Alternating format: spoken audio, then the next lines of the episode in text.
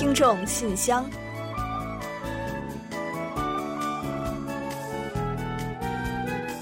分享最新动态，聆听您的心声。听众朋友们，大家好，我是李璐，欢迎收听《听众信箱》节目。嗯，听众朋友，大家好，我是婉玲。哎，今年这个春节啊，我想大家恐怕都过得不太轻松啊。嗯，这个疫情的消息呢，痛击人心。还有呢，不少的这个韩国国民呢，也在时刻关注这个情况的发展哈。那并且呢，也在牵挂着正在遭遇困难的中国。是啊，那春节连休刚要开始的时候呢，不少人还都沉浸在节日来临的喜悦之中。但是呢，很快啊，各种消息铺天盖地而来，担忧疫情进一步加重的心情呢，也跟着日益沉重起来了。嗯、没错，韩中两国呢是一衣带水，那自古以来在很多事情上都是难以割分的。那这次呢，其实也是一样。在中国呢，有不少驻华韩国工作人员和他们的家属，那还有不少韩中夫妇呢，也在当地生活。所以呢，韩国的国民啊，都在期待着疫情能够早日止步，让两国都能国泰民安。这也是我们共同的心愿，让我们呢一起来更加的珍惜身边的人，一起携手共度难关。嗯，一定会的。那也愿我们的所有听友啊，都能够平安健康。那我们的信箱呢，也会尽全力的给大家送去力量。那希望我们的节目呢，能给您带来来一刻，哪怕只是精神上的慰藉和休憩。好的，接下来就让我们一起来打开今天的听众信箱吧。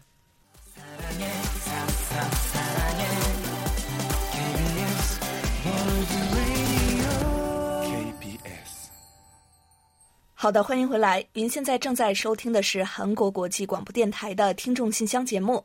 接下来呢，我们为您预报一下今天节目将播出的主要内容。嗯，我们这一期节目呢，依然还是有韩广动态、来信选读和生日祝福等几个小栏目。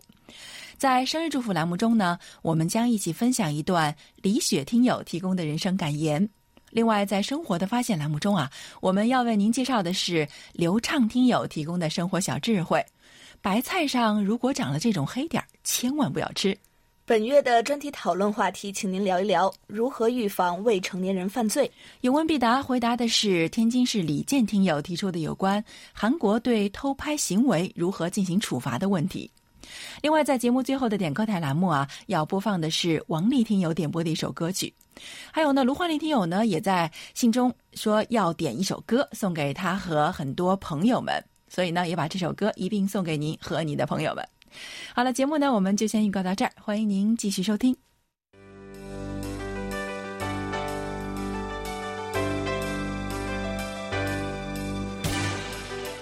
听众朋友，欢迎进入今天节目的第一个环节——韩广动态。首先呢，我们已经在近期啊，将监听员的礼物和监听员的卡片寄送给了二十位今年度的监听员朋友们。还请各位听友呢近期留心查收。嗯，因为正值是中国的春节假期嘛，所以呢，估计啊快递呢会有一些延迟，所以呢，请听友们不要太心急，耐心等待礼品寄到您的手中。在此呢，我们也向所有的监听员朋友表示感谢了。另外呢，不久前我们送出了二零一九年末的四大奖，受到了广大听友的关注，也博得了获奖听友的喜爱。那今年呢，我们仍将在年末设四大奖项，送给一年中支持我们工作、积极参与我们互动的听众朋友。嗯，不是说心动不如行动吗？不要犹豫，大家赶快行动起来！谁说幸运大奖不能是您的呢？好了，最新动态呢，我们就先介绍到这里。下面呢，我和李璐就来公布一下本期节目的获奖听众。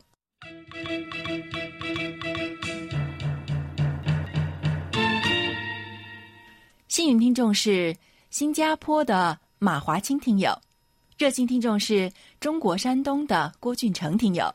好，接下来呢，我来公布本期参与奖获奖听众，他们是浙江省的康真环听友、江苏省的陈奇听友。以及山东省的刘浩听友，嗯，恭喜所有今天获奖的听众朋友们，也衷心感谢你们对于韩广节目的关心和支持。当然呢，还希望广大的听众朋友们能够继续多多支持我们的节目，给我们多来信、多反馈和我们多互动。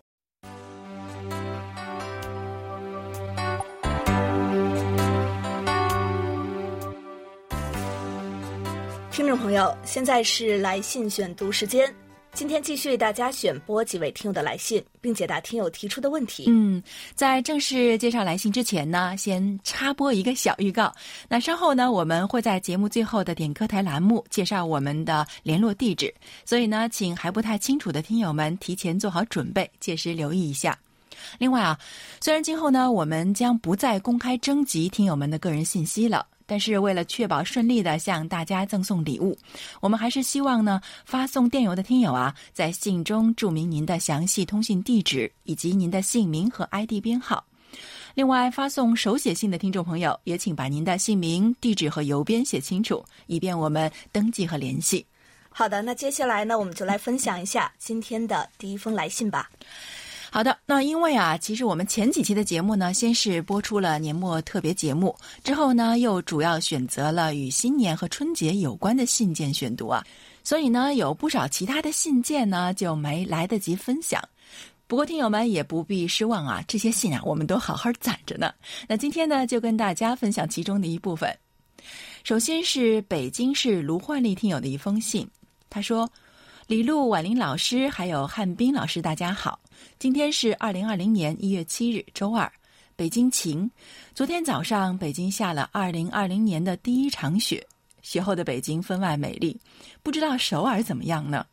嗯，其实我们之前在节目中也说过几次了啊。首尔呢，今年好像真的是个暖冬啊，到现在呢都没有下一场像样的雪。不知道到冬天过去之前呢，还有没有希望看到 像北京那样的那场好雪了呢？总总之啊，是很羡慕你们了。卢万丽听友还说啊，上周的二十八日呢，我接到了李璐老师的电话，让我非常兴奋。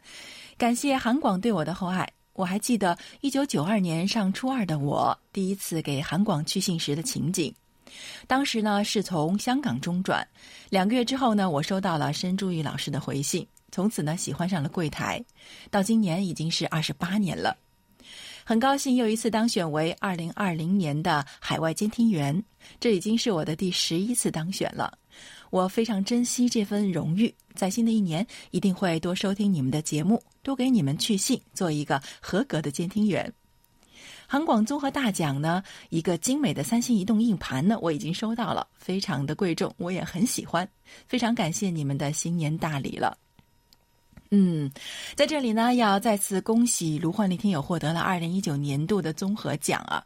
那感谢您过去一年来对我们节目的支持。虽然没有亲身经历过，可能体会的不够深切啊，但是我想，如果是从初中生到现在二十八年的岁月都一直陪伴着韩广的话，呀，相信那份感情呢，一定是非常非常的特别，也非常宝贵的。那正是因为有这份情感在，就是像卢焕丽听友这样的老听友们才会呢，把韩广啊当做是自己的家，又把韩广的事情呢当做是自己的事情，那既会无时不刻的维护我们，也能中肯的提出意见和建议。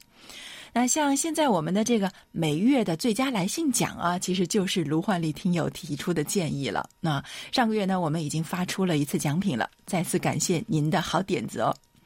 那还要谢谢您呢，一直在充当着刘日普听友和我们之间的桥梁。上周啊，他在信中也提到了这一点，感谢您呢。那所以今年呢，还要拜托您了，继续为我们做好监听员，大大的支持我们，多多的宣传我们的节目，让我们共同进步。另外呢，卢焕丽听友在信中还希望呢点播一首歌曲送给一些朋友们。那我们会在点歌台栏目呢满足您的要求，希望那首歌呢您会喜欢。好，期待您的下一封来信。好的，感谢卢焕丽。那接下来呢，我来介绍另一位老听友的来信啊，他是来自辽宁省的薛飞听友。他在信中呢介绍了过节家乡的一种美食，那究竟是什么呢？一起来听听看吧。他说：“尊敬的韩国国际广播电台各位编播老师，你们好，我是你们的听友薛飞。过年了，在我们家乡庄河大街小巷，到处挤满了人。”大家忙活着置办年货，大包小包拎着，一派浓浓的喜庆气氛。今年我要给大家呢介绍一种我们当地在新年期间都会购买的水果——冻梨。这个冻梨是用我们当地的特产尖瓣梨作为原料，放在室外严寒天气里冰冻一个多月，外皮变成黑色就可以推出去卖了。煎瓣梨肉质细腻多汁，口感酸甜，冷冻以后硬邦邦的，像石头一样硬实。想吃的话，抓几个放进冷水盆里，十多分钟后，梨的表皮会形成一层厚厚的冰壳。食用时取出两只梨，一敲，冰壳脱落，冻梨立即变得软和起来，马上也就可以食用了。在春节期间，油腻的食物吃多了，来一只冻煎瓣梨，咬上一口，那沁凉酸甜的汁水顿时让人神清气爽。不知在韩国冬季有没有这种吃法呢？如果没有，自己也可以买一些放进冷柜里面冻上，应该也是可以的。吃完韩国烤肉，来上几只冻梨，真是又解渴又解腻，那真是一种享受啊！很多在外工作的人回到家，最想吃的美食就是家乡的冻梨。另外，除了冻梨，我们这里还有冻苹果、冻柿子等等，这些冷冻的水果在冬季可是非常的热销呢。收音机面前的听友们，你们那里的美食都有哪一些呢？不妨写信来给大家分享一下吧。哎呀，念这封来信的时候呢，真的是念得我的口水都要掉下来了啊！虽然呢，我本人呢还没有吃过冻梨啊，可是呢，我知道这是东北非常有名的吃食，感觉呢好像可以想象那股酸甜可口的味道。再加上呢，薛飞听友的描绘啊，真的是绘声又绘色啊！我现在呢就觉得好像是有一只冻梨就在我的眼前了。那要说地道的美食啊，东北人民呢肯定是特别的自豪，有好多拿得出手的。而且呢，我可听说啊，东北的冰棍儿啊，都是放在室外来直接卖的。那毕竟天气条件呢是如此的得天独厚嘛。呃，其他听友呢听了有没有觉得非常的眼馋呢？您的家乡啊，肯定也有很多舌尖上的美味，不妨来信呢也馋馋我们。好，再次感谢薛飞听友。嗯，那总是在薛飞听友的信中听到庄河这个名字啊，真的是不由得对那个好像世外桃源一样的地方呢产生了向往。还有它的美食，对啊，有机会咱们一定去看看，尝尝这个冻梨什么的。好的，接下来呢是中国山东青岛的郭俊成听友写来的一封信，他在信中是这么说的：“李璐、婉玲和汉斌老师，你们好。”时间过得真快，二零二零年已经向我们走来。在此祝你们新年快乐，工作愉快。至于为什么不在元旦那一天写邮件啊，是因为当时啊，我正在备战学校的期末考试。我们学校的考试时间呢是一月六日到八日，一月十三日开始放寒假了。至于本人的期末考试成绩嘛，这次考试呢在全班排第十六名。我们班一共是四十六名学生，那比期中考试落后了两名。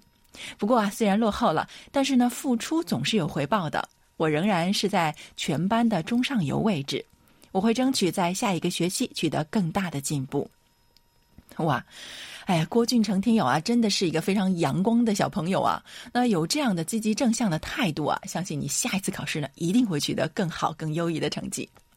那他还说啊。我们这次寒假呢，足足有一个月又四天。我希望自己还有我的同学以及各位也在收听广播的同学们，能够利用这段时间好好复习这学期的知识，完成寒假作业。之后呢，再预习下学期的知识，丰富自己的寒假生活，劳逸结合，而不是荒废了这大好时间。正好呢，我也想在这一假期借助教材学习韩语，所以呢，在此向汉斌老师索取一本韩国语讲座教材，非常感谢你们了。看看我说吧，这位学生朋友真的是正能量爆棚啊！其实不少学生啊，其实包括我自己在学生时期呢，因为学习压力太大了，身心疲惫，就会产生这样啊那样的负面情绪。但是我们在这位高二学生的信中啊，却丝毫看不到一丝丝的阴霾，那让读信的人呢，也不由得觉得哇，天空好像更明亮了呢。那这么乖的好孩子，你的要求我们怎么会不满足呢？你要求的韩国语讲座教材，另外呢，我们还准备了一些 QSL 卡以及台历呢，都已经为你寄出了。还有啊，刚刚你是不是已经听到过了？你还是这一期的幸运听众啊！嗯，恭喜你了。那郭俊成听友呢，在信中还提到呢，青岛也下雪了，哇，真是又让我们羡慕了一把。他还说啊，这个月四号，我参加了在青岛国际会展中心举办的漫展，在那里呢，我还见到了我的高三朋友白恒安，还有同班同学池敏俊，他们也跟我一样啊，都非常喜欢动漫，还有二次元文化。我送给他们一份小礼物，就是 KBS 的 QSL 卡以及节目表和小册子。好东西总是要跟大家分享嘛，只要大家开心，我也就心满意足了。希望他们也跟我一样能够收听韩广的节目，那样我会更开心的。嗯，谢谢我们的小宣传大使啊！喜欢动漫的朋友呢，应该也会很喜欢韩国的文化吧？韩国的动漫也是超级有趣的，相信你的朋友们一定也会喜欢。另外，我们的韩广节目中呢，也有很多有趣的内容，推荐给你的朋友们一定不会错的。那就比如你很喜欢的韩流冲击波节目。郭俊成听友在信中啊，还跟朴龙君、边丽华要说几句话。他说啊，你们在十二月二十九日主持的《韩流冲击波》二零一九年中特辑非常的精彩，我甚至听了至少四遍呢。希望在二零二零年，你们可以给我们播出更多、更好的、更精彩的 K-pop 音乐。嗯，你的话呢，我们已经转达给了两位主持人，那他们也很感谢你对他们节目的支持。那希望呢，你能够啊多多宣传，让更多的朋友也来收听这档节目。郭俊成听友呢，还希望呢为朋友们点一首歌啊，由于因为我们这一期呢已经安排了别的歌曲，您的要求呢，我们会在下一期的满足。所以啊，你可以提前告诉你的朋友们，到时候一起来收听我们的节目，那一起来听那首歌了。好了，我们下期节目中不见不散哦。好的，感谢郭俊成听友。那下面呢，我要介绍的呀是釜山朱文正听友的一封来信。这封信呢，因为过节什么的呢，也有一些耽搁了，今天才来给大家一起介绍一下。他说呢，KBS 的各位老师您好，不知道现在首尔的天气怎么样，是不是很冷呢？釜山这边倒是挺冷的，每天睡觉都要盖几层被子，每天早晨起床前都要下一会儿决心才行。嗯，听到朱文正听友这么一说啊，我想起了呃那句话，被子外面很危险。没错啊，冬天里起床呢是一件非常非常非常需要勇气的事情。朱文正听友呢还在信中说啊。说起来泡菜呢，其实我来韩国之前没吃过泡菜，我们家乡也没有这种料理。刚来韩国的时候也是吃不太习惯，但是慢慢的就被泡菜的魅力折服了，几乎每顿饭都会吃上一些。学校食堂里虽然有可以随便吃的泡菜，但是呢口味偏酸，我不太习惯吃酸的东西。外边超市里卖的泡菜口气味不错，但是呢不便宜。本来呢，我想自己抽空做一点，但是在网上搜了搜教程，太复杂了，光大体看看需要准备的材料和步骤，头就大了。对于像我这样喜欢吃泡菜，但是呢平时没有什么空余时间的人，不知道有没有一种比较简易的制作泡菜的方法呢？如果柜台的诸位老师也知道的话，就跟我介绍一下吧。嗯，首先呢，我要说啊，觉得做泡菜麻烦的呢，绝对是不止您一位啊。所以呢，这也是为什么现在很多人都不做泡菜了，而是呢直接买来吃了。不过呢，正是因为做法相对复杂，所以呢泡菜才好吃呀。如果呢想亲手制作美味的泡菜呢，恐怕还是要按部就班啊。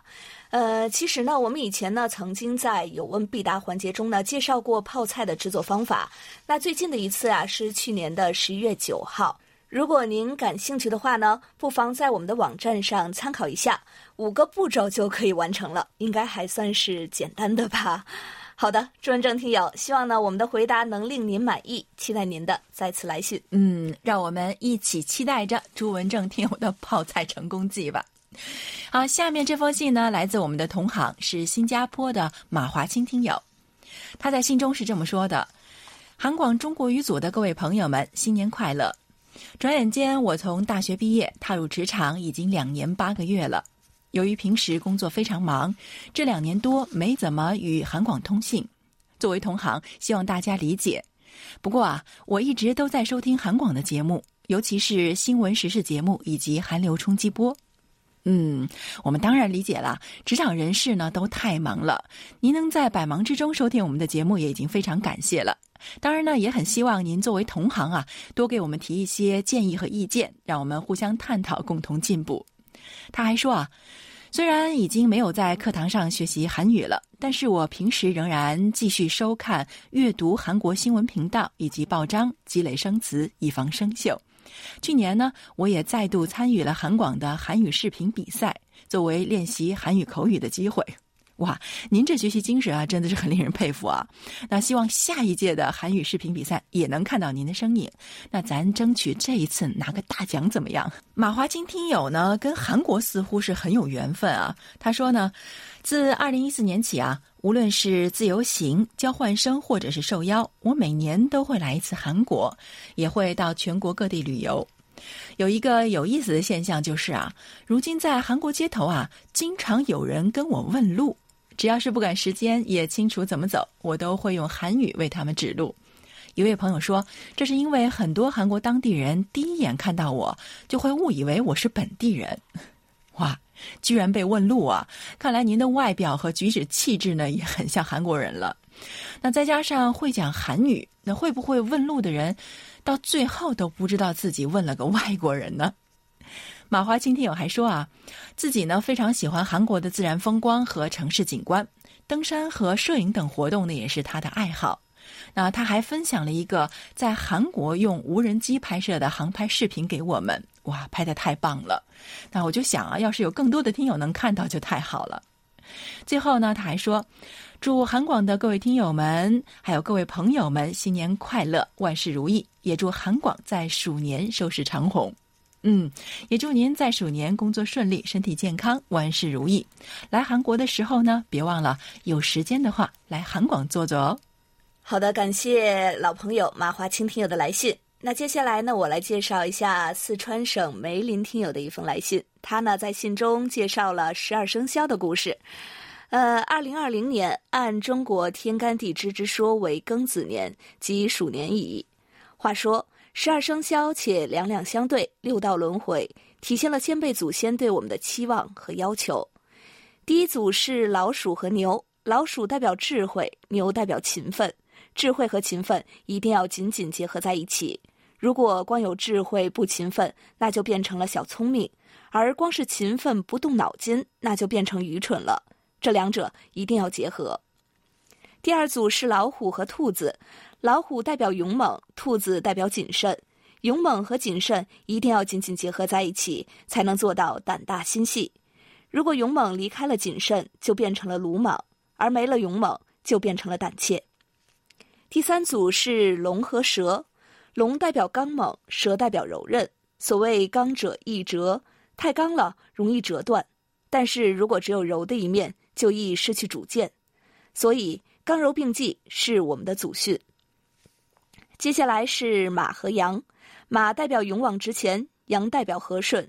如果一个人只顾自己直奔目标，不顾及周围环境，必然会和周围不断磕碰，最后不见得能达到目标。但是一个人光顾及和顺，他可能连方向都没有了。所以勇往直前的秉性一定要和和顺紧紧结合在一起。再接下来是猴子和鸡，猴子代表灵活，鸡定时打鸣，代表恒定。灵活和恒定一定要紧紧结合在一起。如果你光灵活没有恒定，再好的政策也得不到收获。一方面具有稳定性，保持整体和谐和秩序；另一方面才能在变通中前进，这才是最根本的要旨。最后是狗和猪，狗代表忠诚，猪代表随和。如果一个人太忠诚，不懂得随和，就会排斥他人。反过来，一个人太随和，没有忠诚，这个人就失去原则。无论是对一个民族的忠诚，还是对自己理想的忠诚，一定要与随和紧紧结合在一起，这样才容易保持内心深处的平衡。好的，感谢梅林听友的精彩来信。呃，我觉得呢，您把十二生肖呢总结的是又到位又传神啊。想想呢，还真的是这样啊。每个动物呢都有自己的特点，有自己的魅力。两个一组，将其优势发挥至极致，实在是发人深省，提醒了我们为人处事的道理。那适逢鼠年呢，我们在一月二十四号的节目中也为大家介绍了十二生肖的故事，尤其呢是小老鼠的故事。不知道呢您有没有收听呢？那从中呢，您可以了解韩国的十二生肖文化，呃，也可以对比一下和中国的文化呢有哪些相同和不同之处。好，再次感谢梅林听友的分享。嗯，谢谢梅林听友，我们大家又长知识了。那也再次感谢所有来信与我们分享的听友们。那本周的听众来信呢，就先介绍到这里。下面啊，让我们一起进入一周最甜蜜的单元——生日祝福，为下一周过生日的朋友们送去我们最美好的祝愿。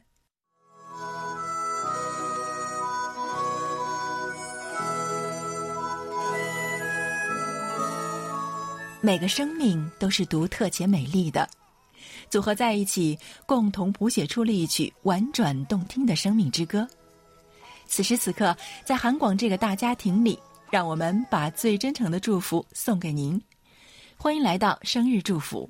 首先呢，我们送给即将过生的听友们一段由辽宁省李雪听友提供的人生感言。人生感言：一句无心的话，或许引起一场纷争；一句善意的话，或许让人心生美好。培育一个人需要千言万语。毁灭一个人只需要一句话，一句话很轻也很重，一句话很普通也很珍贵。心中有尺，口中才有度。人有谦卑，才会三思再出言。人人都有不足，如同有缺口的杯子。只要你不向缺口处看，杯子就是完整的。所以，多欣赏别人的优点，少一分指责。要知道自身也有不足，与其眼睛盯着别人，不如把目光望向自己。好的，感谢婉玲，也感谢李雪听友与我们分享刚才这段话。同时呢，我们借着这一段话，祝福即将过生的听众朋友们生日快乐。嗯，接下来呢，我们就把这首由 Oh My Girl 演唱的《秘密庭园》送给二月一日到七日过生日的所有听众朋友们，真心祝福你们每一天都快乐，每一天都能有好心情。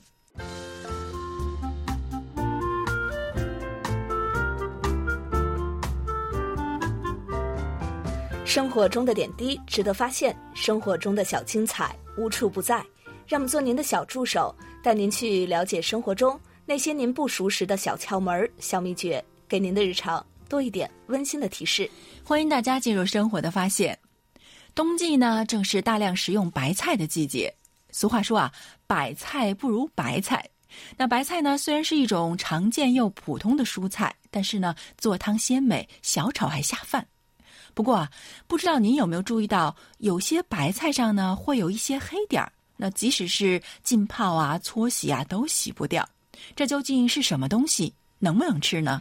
那今天呢，我们就通过黑龙江省流畅听友提供的内容，带您呢一起去了解哪些长黑点的白菜呢是可以吃的，哪些呢是万万不能的。是的，首先呢，我们来一起看看能吃的黑点长啥样。那第一种啊，水能洗掉的。那黑点呢？如果是长在绿叶上，并且呢用清水冲洗干净的话呢，一般呢都是小虫子们造成的，可能是菜虫的虫屎，也可能是环境颗粒物，又或者呢只是泥土而已。那这种情况下呢，清洗干净就可以食用了。第二种呢是黑点较小，但是呢清洗不掉。黑点呢如果长在了白菜纤维里，当然是洗不掉的。这个呢也被称为白菜病啊。这其实呢是一些发病的大白菜叶柄细胞的细胞壁发生了扭曲变形，并在扭曲变形处呢聚集了很多黑色物质所导致的，并非是外来有害因素所致，所以呢一般对人体啊无不良影响。嗯，白菜病的成因啊主要是有两种，那第一呢就是碳肥过多了。碳肥呢是可以促使白菜生长的，但是啊，如果施肥过量，就会容易长黑点儿，甚至呢很容易腐烂，不耐贮藏。那第二啊，就是贮存不太恰当了。那大白菜小黑点病呢，在贮藏过程中呢还会加重，甚至啊，在收获的时候没有病征的大白菜，在贮运的过程中呢也会发生。呃，需要大家注意的是呢，如果说这个白菜叶长黑点，食用时啊还伴有苦味，食用后呢嘴巴发麻，就不建议食用了啊，有可能呢是化肥残留较多。嗯，这可得小心了。那再给大家说说啊，不能吃的黑点长什么样吧？那如果是大黑点或者是黑斑。而且呢洗不掉。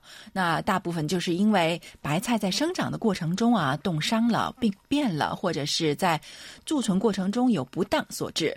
那这些黑斑呢，或许会腐败，甚至会产生有害的物质亚硝酸盐等等。嗯，食用过多呢，可能会引起高铁血红蛋白症，造成缺氧，甚至是死亡。也可能呢，在体内转化成亚硝胺，成为致癌因子。其实呢，任何菜呀出现霉变等黑斑呀，都不能食用了啊。尤其呢是孕妇朋友们，可能对胎儿引起致畸的作用。嗯，看来危害还挺严重的。我们大家在食用的时候啊，一定要小心挑拣一下。那最后呢，再教大家三个挑出最好的大白菜的妙招。咱不是说的好大白菜啊，说的是最好的大白菜。那首先呢是要看品种了，白菜呢是有不同的品种的，以白口菜和青口菜是较为多见。白口菜呢一般上市比较早，那长得呢比较小一些，叶薄肉嫩，但是呢不耐贮藏，比较适宜呢随买随吃。青口菜呢个头就比较大了，而且呢是耐贮藏的。早期食用的时候呢，菜质呢也许会有一些感觉稍微有点粗糙一点，但贮藏之后呢，叶肉呢会变得更加细嫩，口味呢也变甜一些。嗯，第二点呀是要看菜叶，尽量呢选择菜叶完整无斑点、菜梗呢较薄、菜心紧实、底部坚硬的白菜。呃，一般菜梗大的水分呢较多一些，菜梗小的呢水分就会少一些了。嗯，第三点呢就是要看手感了。好的大白菜啊，就是非常的结实了，你用手一感受一掂呢，就会觉得哎挺沉的。那这种白菜的口感呢也会更加甘甜。看来啊，挑白菜的学问还真是不少呢。幸好啊，我觉得还不太难，不知道大家是不是都已经掌握了呢？好了，以上呢就是我们在今天生活的发现栏目中为您介绍的内容，也再次感谢流畅听友的精彩分享。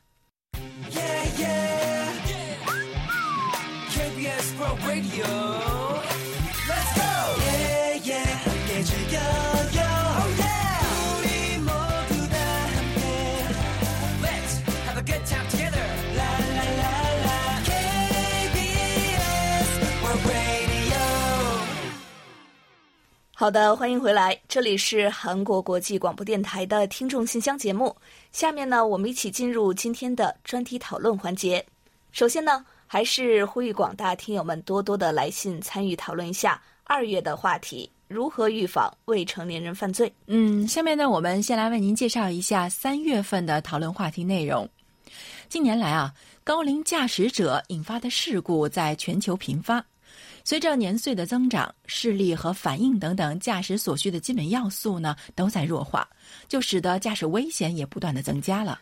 目前呢，世界不少国家都在想办法，比如说韩国和日本呢，鼓励老人主动交回驾照等等。但是呢，随着老龄化的不断加深，老人出行又是一个非常现实的问题。您认为应有哪些对策来解决高龄者驾驶问题，规避相关风险，同时呢又能方便老人出行？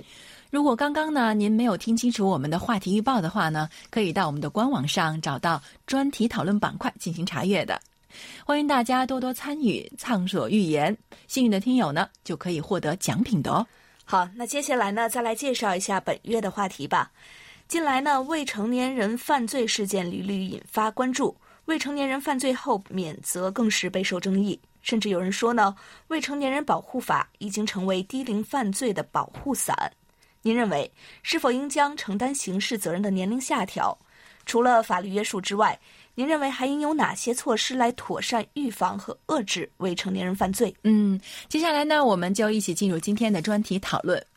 今天要跟大家分享的呢，是中国辽宁省李洪武听友的观点。他认为必须遏制未成年人暴力犯罪。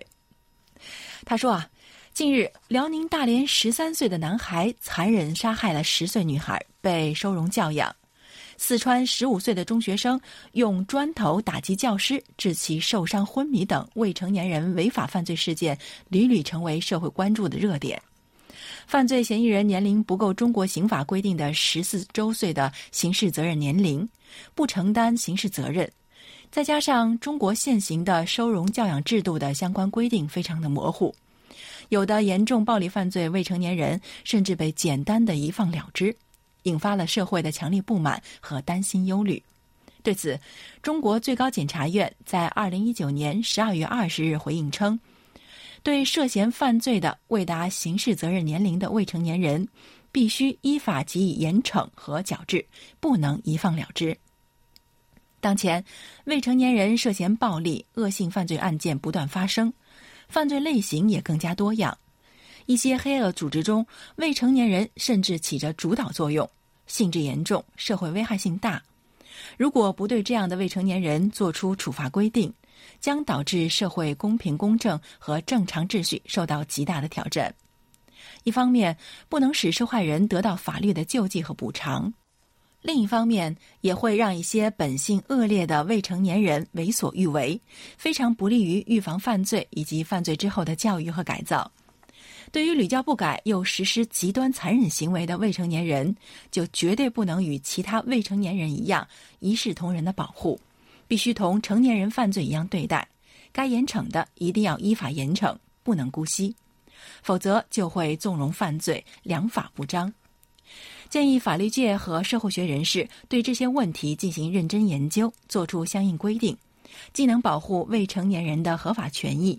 又要有严肃的惩处功能，更好的维护社会秩序。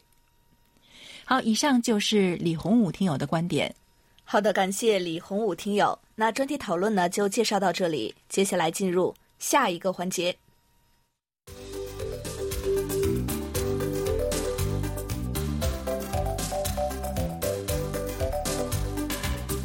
有问必答。今天我们请洪一贤来回答天津市李健听友提出的问题。他的问题是：请问韩国法律对于偷拍是如何定性与管理和处罚的？好，接下来呢，我们就请一贤来回答李健听友提出的问题。各位听友，大家好，我是易贤。今天我来回答李健听友的提问。目前呢，韩国根据关于性暴力犯罪处罚的特例法。第十四条，对于偷拍与散布他人隐私的行为，将处以五年以下的有期徒刑。虽然没有亲自摄影，但是如果没有经过对方的同意，将摄影内容散布、销售、展示或上映的行为，也将被处以同样的处罚。如果摄影时得到对方的同意，只是擅自散布或者是出售摄影内容。将被处以三年以下有期徒刑，或者是五百万韩元的罚金。如果以盈利为目的，将拍摄内容在网上散布，将被处以七年以下有期徒刑或三千万韩元以下的罚金。如果因偷拍案件被判有罪的话，将在一段期间内公开个人信息。二零一七年末，韩国呢还通过一项法案。禁止在公共浴室等涉及个人隐私的场所安装摄像头等相关设备，违者呢将被处以最高五千万韩元的罚金，约合人民币三十万元。据警察厅的调查呢，偷拍案件自二零一一年以来呈现急剧增加的趋势。据统计啊，二零一七年韩国一共发生了六千多起偷拍案件，与二零一二年相比增长了一倍还多。为了杜绝偷拍案件的发生，韩国政府呢于二零一七年颁布了防范数码型性犯罪的综合对策。根据该对策，为了迅速应对数码型性犯罪，广播通信审议委员会新设支援组，安排三位委员二十四小时审查偷拍视频。如果受害者要求删除视频，将首先采取措施，切断视频的在线链接。首尔市呢，则与首尔地方警察厅等相关团体联手启动支援数码型性犯罪受害者的综合服务平台 On Soul Safe，从在线咨询、法律诉讼、填写诉状、心理辅导、资助医药费等，提供一条龙式的支援。与此同时呢，还经常开展相关公益活动与教育活动，提高人们对于偷拍行为的警惕性。好，听众朋友，今天给大家介绍到这儿，希望李坚听友满意。我们下次再会。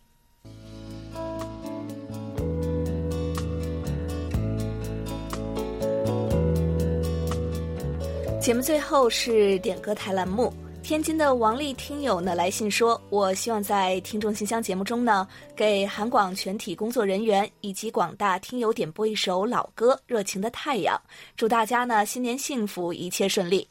同样啊，卢焕丽听友呢也来信，希望点歌送给他的听友好友们。呃，不过呢，因为王丽听友点歌时啊，没有提到这个歌手的名字，我们呢根据这个曲名呢寻找了很长时间啊，都没能找到曲名是完全一致的。呃，不过呢，最后呢，我们又根据老歌这个线索呢，找到了这个韩国歌手宋大关演唱的《太阳升起的日子》。呃，虽然呢名字呀不是完全的一致，但是呢就代替您所点播的那首。热情的太阳呢，送给您，还有卢焕丽听友以及各位听众朋友们吧。嗯，也希望啊，这首歌恰巧就是您要点的那首歌了。那当然呢，我们也想借着这首歌曲和两位听友的祝福啊，愿大家在新的一年里都能健康平安，像火热的太阳一样，充满朝气和力量。好，那在欣赏歌曲之前呢，我们也再提醒大家一下。